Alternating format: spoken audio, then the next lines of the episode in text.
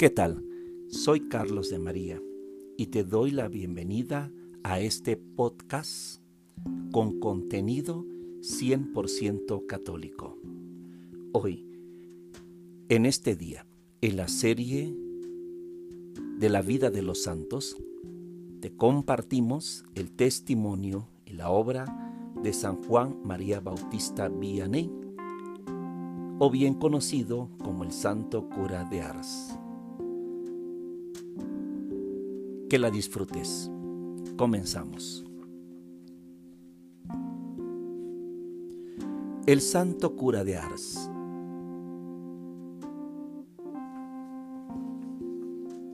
Su verdadero nombre fue San Juan Bautista María Vianney, pero en todo el mundo es conocido con el nombre de Cura de Ars. Nació en Dardilly, en las cercanías de Lyon, Francia, el 8 de mayo de 1786. Tras una infancia normal, a los 17 años, Juan María concibe el gran deseo de llegar a ser sacerdote. Su padre, aunque buen cristiano, pone algunos obstáculos que por fin son vencidos. El joven inicia sus estudios en el seminario, dejando las tareas del campo a las que hasta entonces se había dedicado. En 1806 fue dispensado del servicio militar por, en su calidad de aspirante al sacerdocio. Sin embargo, fue llamado a filas en 1809 y el 26 de octubre el joven recluta ingresó al cuartel de Lyon para ser enviado al ejército napoleónico que invadía España vía Roane. El 6 de enero de 1810, Juan María desertó y con la identidad de Jerónimo Vincent se ocultó en los bosques del Forest, en los alrededores de Noes. Liberado del servicio militar y de su situación irregular por el enrolamiento anticipado de su hermano menor, el desertor regresó en octubre de 1810 a la casa del párroco Valley. Juan María continúa sus estudios sacerdotales en Berrieres primero y después en el Seminario Mayor de Layo. Todos sus superiores reconocen la admirable conducta del seminarista, pero, falto de los necesarios conocimientos de latín, no saca ningún provecho de los estudios y por fin es despedido del seminario. Intenta entrar en los hermanos de las escuelas cristianas sin lograrlo. La cosa parecía ya no tener solución ninguna, cuando de nuevo se cruza en su camino un cura excepcional, el padre Bali, que había dirigido sus primeros estudios él se presta a continuar preparándole y consigue del vicario general, después de un par de años de estudios, su admisión a las órdenes. Por fin, el 13 de agosto de 1815, el obispo de Grenoble, Monseñor Simón, le ordenaba sacerdote a los 29 años. Sin embargo, el santo cura se sentía feliz a lograr lo que durante tantos años anheló. Y a fuerza de tantas privaciones, esfuerzos y humillaciones, había tenido que conseguir el sacerdocio. Durante tres años, de 1815 a 1818, continuará aprendiendo la teología junto al padre Bali en Eculin, con la consideración de coadjutor suyo. Muerto el padre Bali, y terminados sus estudios, el arzobispado de Lyon encarga la pastoral de un minúsculo pueblecito a 35 kilómetros al norte de la capital, llamado Ars.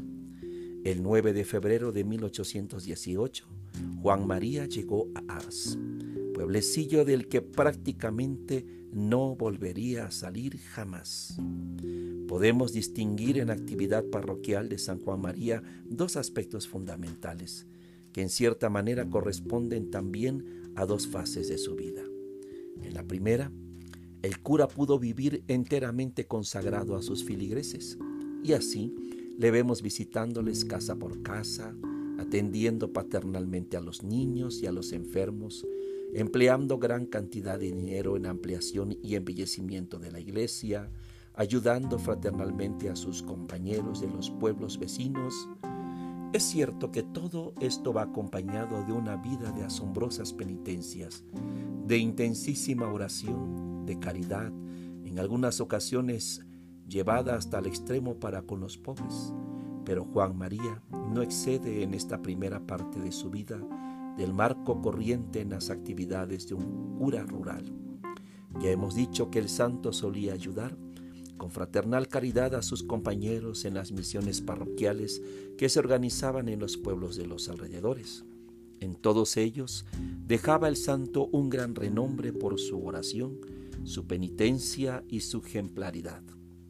Era lógico que aquellos buenos campesinos recurrieran luego a él al presentarse dificultades, o simplemente para confesarse y volver a recibir los buenos consejos que de sus labios habían escuchado.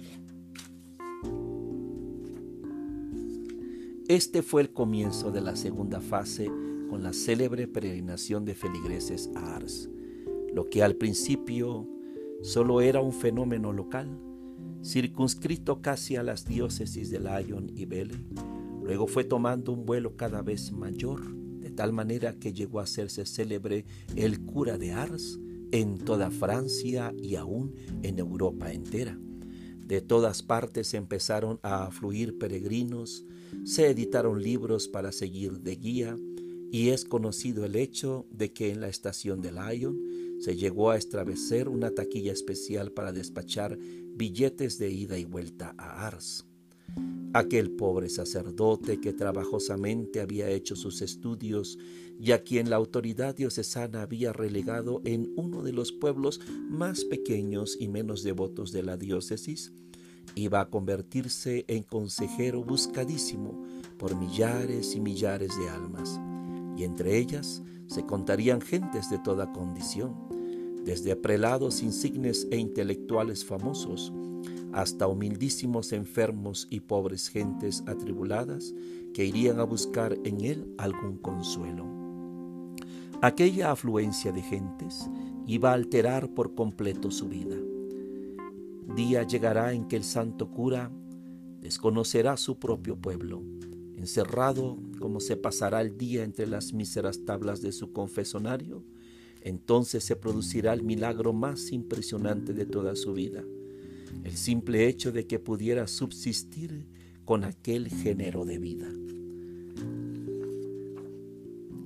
Porque aquel hombre, por el que van pasando ya los años, sostendrá como habitual la siguiente distribución de tiempo.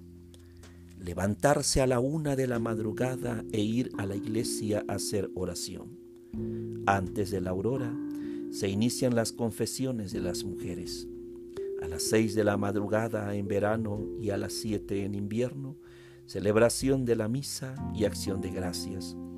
Después queda un rato a disposición de los peregrinos. A eso de las diez, reza una parte de su brevario y vuelve al confesionario. A las once sale del confesionario para hacer la célebre explicación del catecismo, predicación sencillísima, pero llena de una unción tan penetrante que produce abundantes conversiones. Al mediodía toma su frugalísima comida, con frecuencia de pie y sin dejar de atender a las personas que solicitan algo de él, un tazón de sopa o de leche y unos gramos de pan seco. Al ir y al venir a la casa parroquial, pasa por entre la multitud y ocasiones hay en que aquellos metros tardan media hora en ser recorridos. Después de visitar a los enfermos, regresaba a la iglesia, recitaba vísperas y completas y confesaba hasta las siete u ocho de la noche, hora en que rezaba el rosario desde el púlpito. Rezada las oraciones de la tarde, se retira para terminar el breviario y después toma unas breves horas de descanso sobre el duro lecho. Y esto continúa así, día tras día, durante más de 30 años. Años más tarde, cuando hubo convertido a su parroquia y Ars ya no era Ars, dijo a un sacerdote a quien afligía la tibieza de sus propios feligreses, ¿ha predicado usted? ¿Ha rezado usted? ¿Ha ayunado usted? ¿Se ha disciplinado? ¿Ha dormido usted sobre una tabla? Mientras no haya hecho usted todo esto, no tiene derecho a quejarse. La iglesia estaba repleta durante todo el día. A partir de las primeras horas de la mañana, la gente formaba cola para recibir los sacramentos. La gente se arrodillaba en las capillas laterales detrás del altar mayor en el santuario o permanecía de pie en la escalinata de la iglesia. Los penitentes debían pagar suplentes para que les guardaran el lugar mientras iban a almorzar. Los obispos aguardaban su turno como todo el mundo. Solo a los enfermos y a los impedidos se les concedía el privilegio de no formar cola, y el padre Vianney parecía intuir su presencia, pues abría la puerta del confesonario y los hacía salir de entre el gentío. Fue necesario abrir nuevos hoteles para dar alojamiento nocturno a los peregrinos, aunque en verano muchos de ellos dormían a campo abierto. El cura dedicaba la mayor parte del día a los peregrinos. Solo un prodigio sobrenatural podía permitir al santo subsistir físicamente, mal alimentado, escaso de sueño, privado del aire y del sol, sometido a una tarea tan agotadora como es la del confesionario. Por si fuera poco, sus penitencias eran extraordinarias, y así podían verlo con admiración y en ocasiones con espanto quienes le cuidaban. Los años y las enfermedades le impedían dormir con suficiente tranquilidad. Dios bendecía manifestantemente su actividad que a duras penas había hecho sus estudios, se desenvolvía con maravillosa firmeza en el púlpito, sin tiempo para prepararse, y resolvía delicadísimos problemas de conciencia en el confesionario. Es más, después de su muerte, hubo testimonios abundantes hasta lo increíble de su don de discernimiento de conciencias. A una persona le recordó un pecado olvidado, a otra le manifestó claramente su vocación a otra le abrió los ojos sobre los peligros en que se encontraba. A otras personas que traían entre manos obras de mucha importancia para la iglesia de Dios, les descorrió el velo del porvenir. Con sencillez, casi como si se tratara de corazonadas o de ocurrencias, el santo mostraba estar en íntimo contacto con Dios nuestro Señor y ser iluminado con frecuencia por Él. No imaginemos, sin embargo, al santo como un ser completamente desligado de toda humanidad. Antes, al contrario, conservamos el testimonio de personas pertenecientes a las más elevadas esferas de aquella puntillosa sociedad francesa del siglo XIX, que marcharon de Ars admiradas de su cortesía y gentileza. Ni es esto solo Mil anécdotas nos conservan el recuerdo de su agudo sentido del humor. Sabía resolver con gracia las situaciones en que le colocaban a veces sus entusiastas. Así, cuando el señor obispo le nombró canónigo, su coadjutor le insistía un día en que, según la costumbre francesa, usara su museta. Ah, mi amigo mío, respondió sonriente, soy más listo de lo que se imaginaban. Esperaban burlarse de mí al verla sobre mis hombros y yo les he casado. Sin embargo, ya ve, hasta ahora es usted el único a quien el señor obispo ha dado ese nombramiento. Natural, ha tenido tan poca fortuna la primera vez que no ha querido volver a tentar suerte.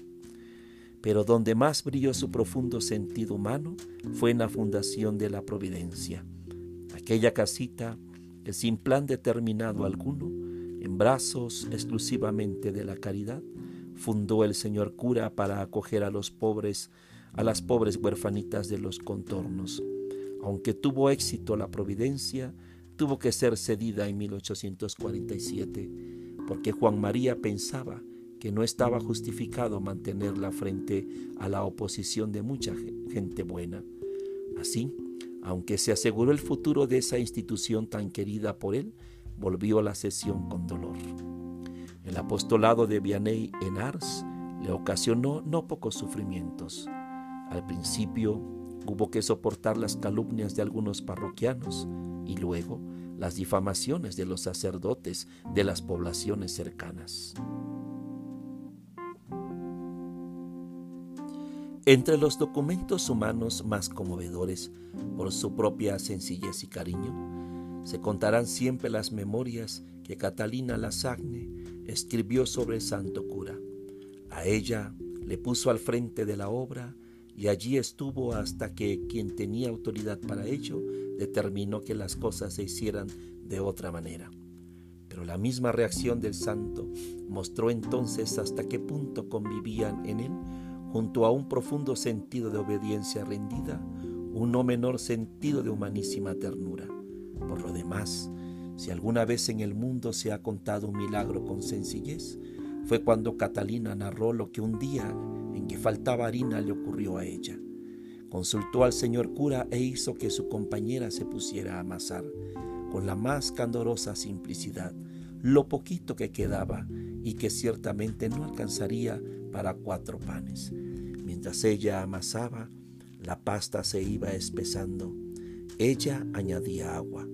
Por fin estuvo llena la amasadera y ella hizo una hornada de diez grandes panes de veinte a veintidós libras.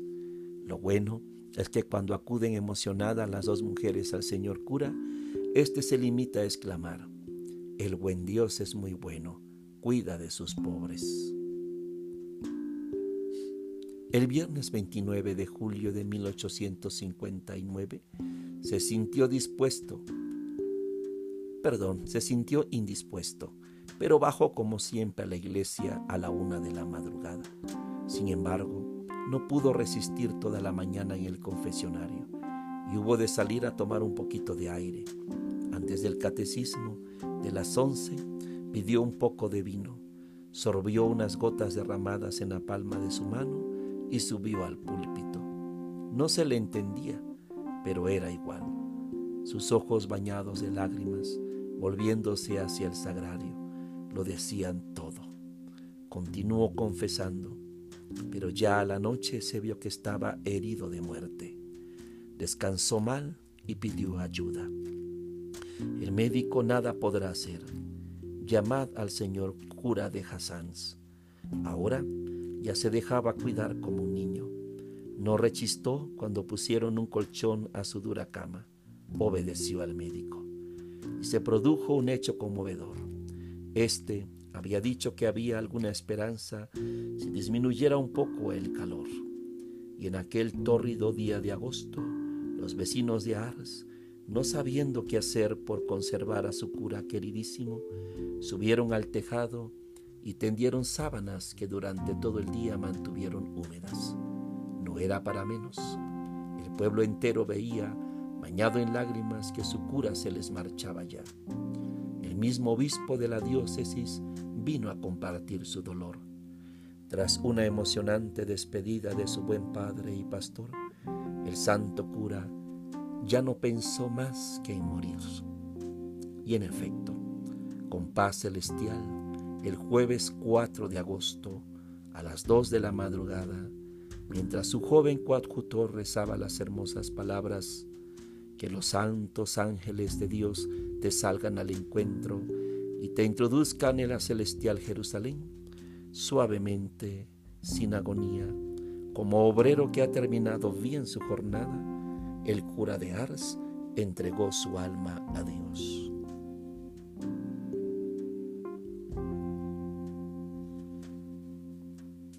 Así se ha realizado lo que él decía en una memorable catequesis matinal. Dios mío, cómo me pesa el tiempo con los pecadores. ¿Cuándo estaré con los santos? Entonces diremos al buen Dios, Dios mío, te veo y te tengo, ya no te escaparás de mí jamás, jamás. El 3 de octubre de 1874, Juan Bautista María Vianney fue proclamado venerable por Pío IX y beatificado el 8 de enero de 1905. El Papa Pío X lo propuso como modelo para el clero parroquial. Lo canonizó el Papa Pío 11, el 31 de mayo de 1925, quien tres años más tarde, en 1928, lo nombró patrono de los párrocos. El Papa Benedicto XVI proclamó a San Juan María Vianney patrono de todos los sacerdotes del mundo. El 19 de junio de 2009, su cuerpo se conserva incorrupto en la Basílica de Ars. Su fiesta se celebra el 4 de agosto. De él escribió San Juan Pablo II. Me impresionaba profundamente en particular su heroico servicio de confesionario. Este humilde sacerdote que confesaba más de diez horas al día, comiendo poco y dedicando al descanso apenas unas horas, había logrado en un difícil periodo histórico provocar una especie de revolución espiritual en Francia y fuera de ella. Millares de personas pasaban por Ars y se arrodillaban en su confesionario. La espiritualidad de Vianney. Escultura que representa a Juan María Vianney, el cura de Ars, fue realizada por Emilien Cabuchet en 1867. Joseph Tocanier, auxiliar de Vianney, pidió a Cabuchet que hiciera un retrato de su maestro. En 1858, el artista realizó un pequeño busto en cera. Después de la muerte de Vianney, Cabuchet esculpió esta, su obra más famosa, en la que representa a Vianney orando de rodillas. Su humildad. Durante casi todo el periodo de tiempo vivido en Ars, Juan María Vianney experimentó una profunda crisis, derivada en buena medida de considerarse a sí mismo incapaz y no idóneo para el ministerio pastoral. Deseaba retirarse en soledad. Era tan humilde que no se percataba de su propia humildad y casi se hundía en la preocupación ante la idea de que jamás en la historia de la iglesia se había canonizado a un sacerdote parroquial. Es terrible tener que comparecer ante Dios como sacerdote de una parroquia. Vianney hacía caso omiso del comportamiento de muchos peregrinos y parroquianos que ya en vida lo consideraban un santo, o de vulgares coleccionistas de reliquias que llegaban a recortar trozos de su sotana mientras él pasaba entre la muchedumbre, o que robaban su breviario o catecismo para tener algo de él. Y aún en el último año de vida, cuando en la festividad de Corpus Christi se sintió demasiado débil para transportar la Eucaristía en procesión para su adoración y solo pudo sostener la custodia para bendecir a la gente, lloraba mientras se preguntaba, no sé si he realizado bien las funciones de mi ministerio. La humildad, el amor y la fidelidad por su misión en la cotidianidad y la simplicidad diarias fueron el esqueleto de su vocación. Y si bien recibió honores, los rechazó sistemáticamente. La cruz de la Legión de Honor que se le otorgaba fue vista en público por primera vez cuando se le colocó en su ataúd su discernimiento. Fueron muchos entre quienes se arrodillaron en el confesionario de Ars, los que aseguraron que Juan María Vianney parecía saber todo de ellos sin conocerlos. Resulta difícil desestimar esto por el elevado número y variedad de esos testimonios. A modo de ilustración se toman dos ejemplos citados por su historiador Francis Trochu y reproducidos por Antonio Rollo Marín. Primero, un joven de Lyon se había confesado con el cura de Ars. De repente Vianney lo detuvo. Amigo, no lo has dicho todo. Ayúdeme usted, padre, no puedo recordar todas mis faltas. ¿Y aquellos sirios que hurtaste en la sacristía de San Vicente? Era exacto. Número 2. ¿Cuánto tiempo lleva usted sin confesarse? Preguntó un día Juan María Vianney a un pecador empedernido que le enviaron. Oh, cuarenta años. Cuarenta y cuatro, replicó Vianney. El hombre sacó un lápiz e hizo una resta en la pared. Es verdad, confesó llanamente. Parecía que Vianney conocía a quien tuviese delante y ciertamente no por haber tenido relación anteriormente por haber recibido información previa, ni mucho menos por telepatía. Se considera que la única explicación posible del conjunto en que supiese leer las conciencias, escrutar el interior del ser humano e incluso enderezar su camino en el discernimiento vocacional y espiritual. En su artículo ¿Cómo responde la Iglesia al suicidio? Sean Matfey hace referencia a un incidente descrito en el libro del cura de Ars. Una mujer dijo a Vianney que estaba devastada porque su esposo se había suicidado.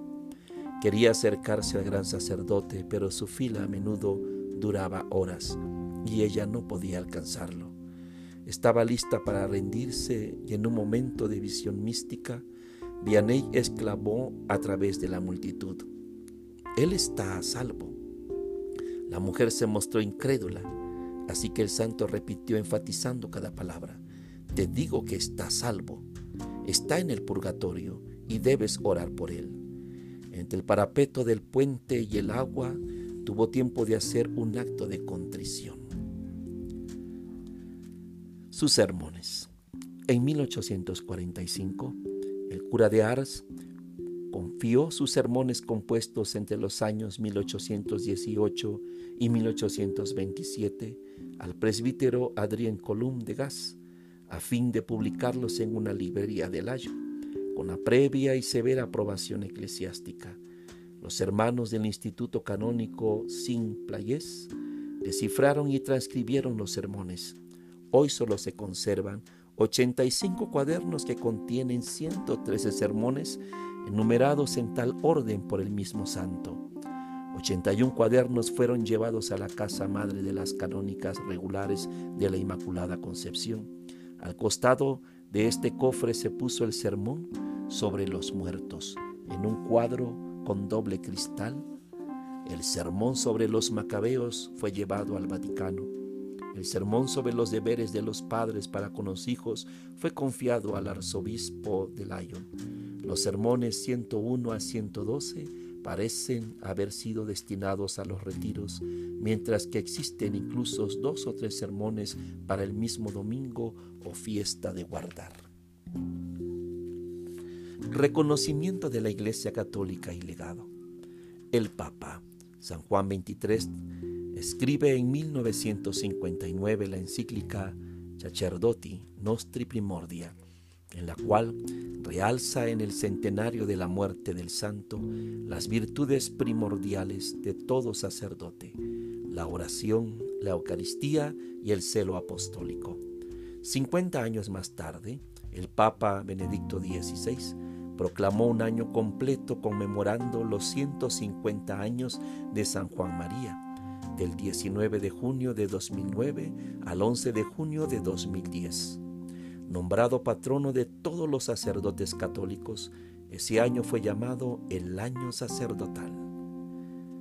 A partir de su reconocimiento en la Iglesia Católica, Juan María Vianney fue figura de referencia de los párrocos y motivo de comparación con otras personalidades en virtud de la dedicación pastoral. Así, San Juan Pablo II asoció al presbítero José Gabriel Brochero, santo argentino conocido como el cura Brochero, con Juan María Vianney.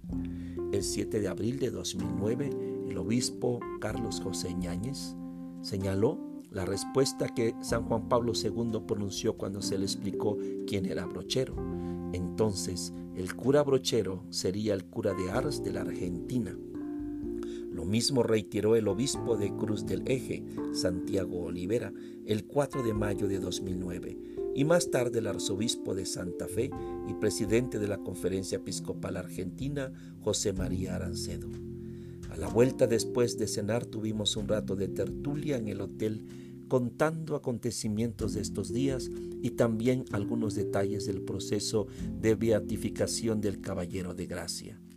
Intervinieron varios, entre otros Fernando, que ha escrito una biografía del Caballero de Gracia. Esta tertulia nos trae el recuerdo de otra intervención interesante en estos días. Al comienzo, aprovechando un desplazamiento más largo en el autobús, Ángel, buen conocedor de la historia de Francia, nos hizo un interesante resumen de los acontecimientos más destacados para ambientarnos en estos días franceses.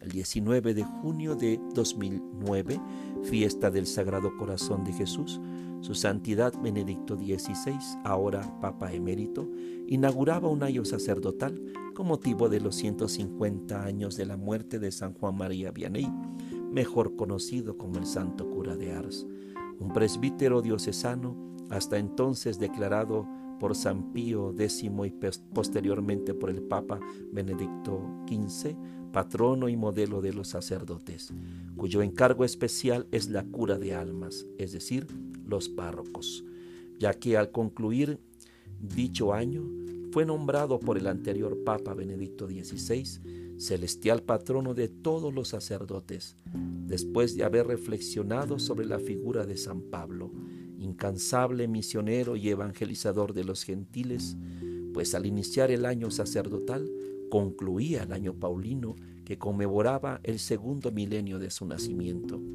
Ahora el Papa quería reafirmar el llamado que Dios hace a todos los sacerdotes para su santificación dentro de su ministerio pastoral, ya que si bien es cierto, la misión es necesaria e indispensable en la Iglesia.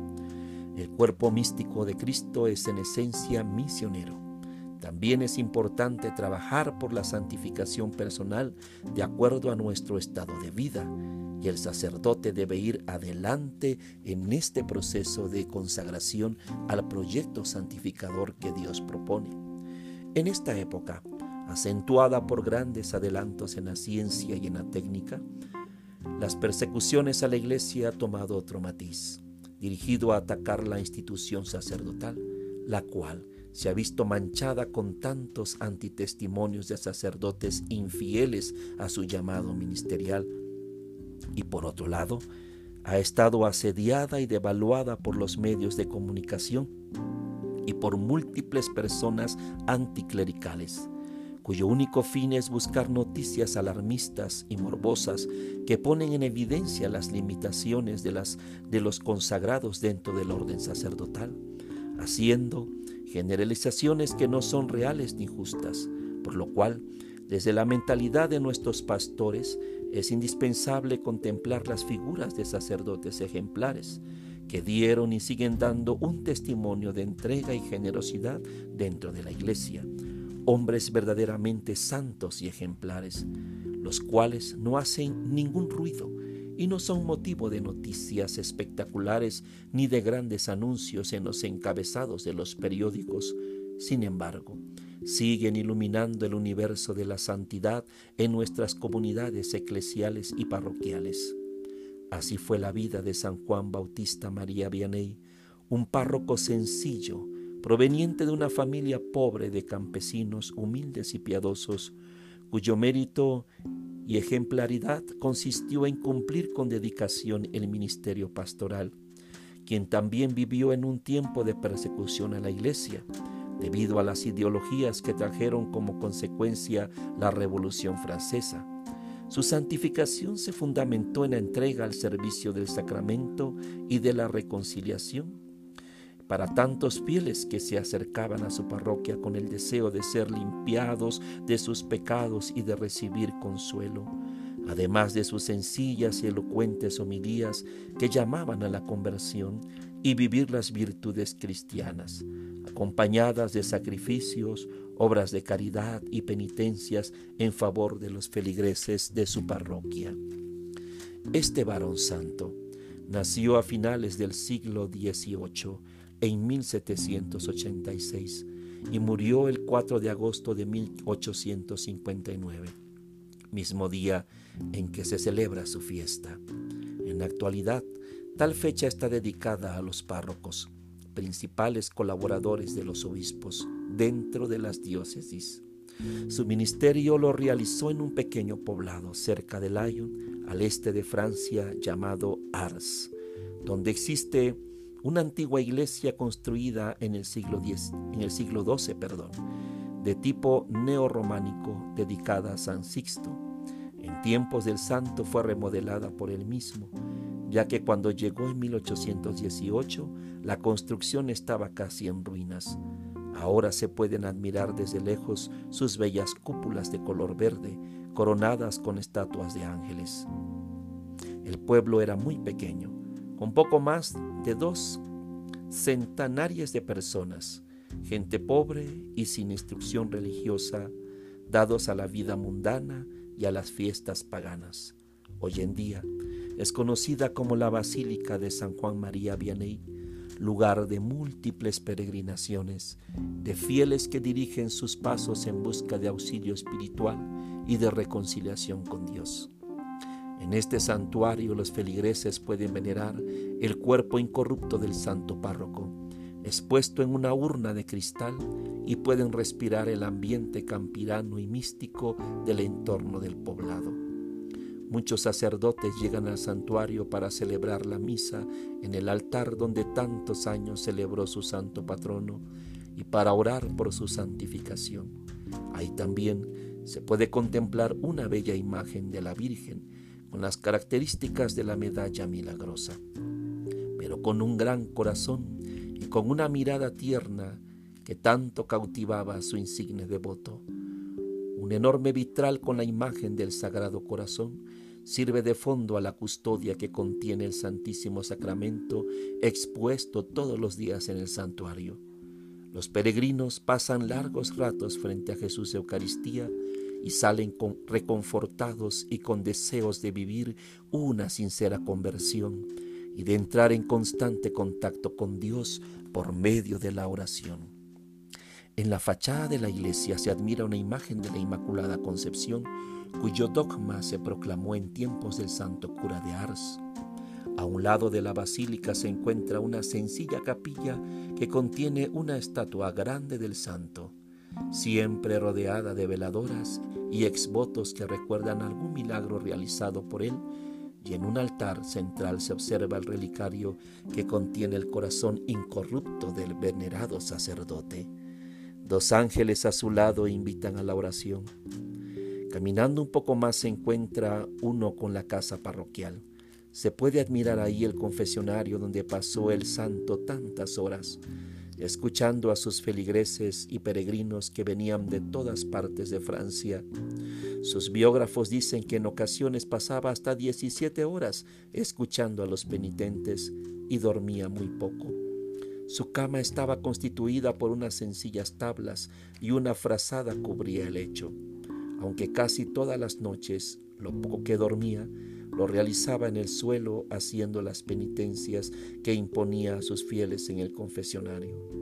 Vivía en una pobreza evangélica, pues su tiempo era para los fieles y comía tan poco para hacer sacrificios por sus parroquianos.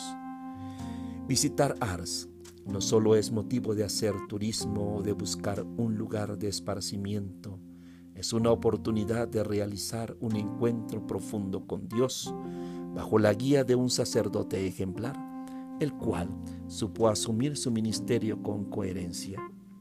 Tal vez desde la mentalidad de su época, con las enseñanzas y las restricciones que hoy pueden parecer obsoletas, pero que dieron resultado, pues un lugar de libertinaje y de falta de valores y de fe se convirtió en lugar de peregrinación y de búsqueda de conversión.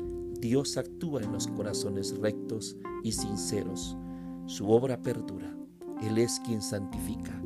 La vida de estos hombres de Dios es una motivación para muchos sacerdotes buenos, entregados, creativos y alegres en el servicio a Dios y a su iglesia. Pidamos a San Juan María Vianney el santo cura de Ars, por los sacerdotes, ya que hoy, más que nunca, necesitan del apoyo de la oración y solidaridad de los fieles para mantenernos perseverantes hasta el fin.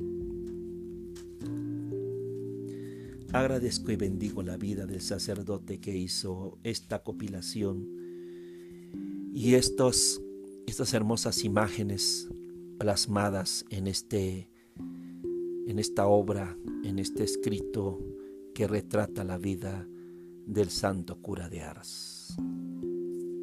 Soy su hermano Carlos de María. y te agradezco que hayas pasado conmigo este momento y este rato, escuchándonos y deleitándonos sobre la vida del santo cura de Ars, San Juan María Bautista Vianney. Deseo que tu vida esté impregnada de un deseo profundo de conversión constante, de la llamada que nos hace nuestro Señor a caminar por su sendero, los senderos del buen pastor.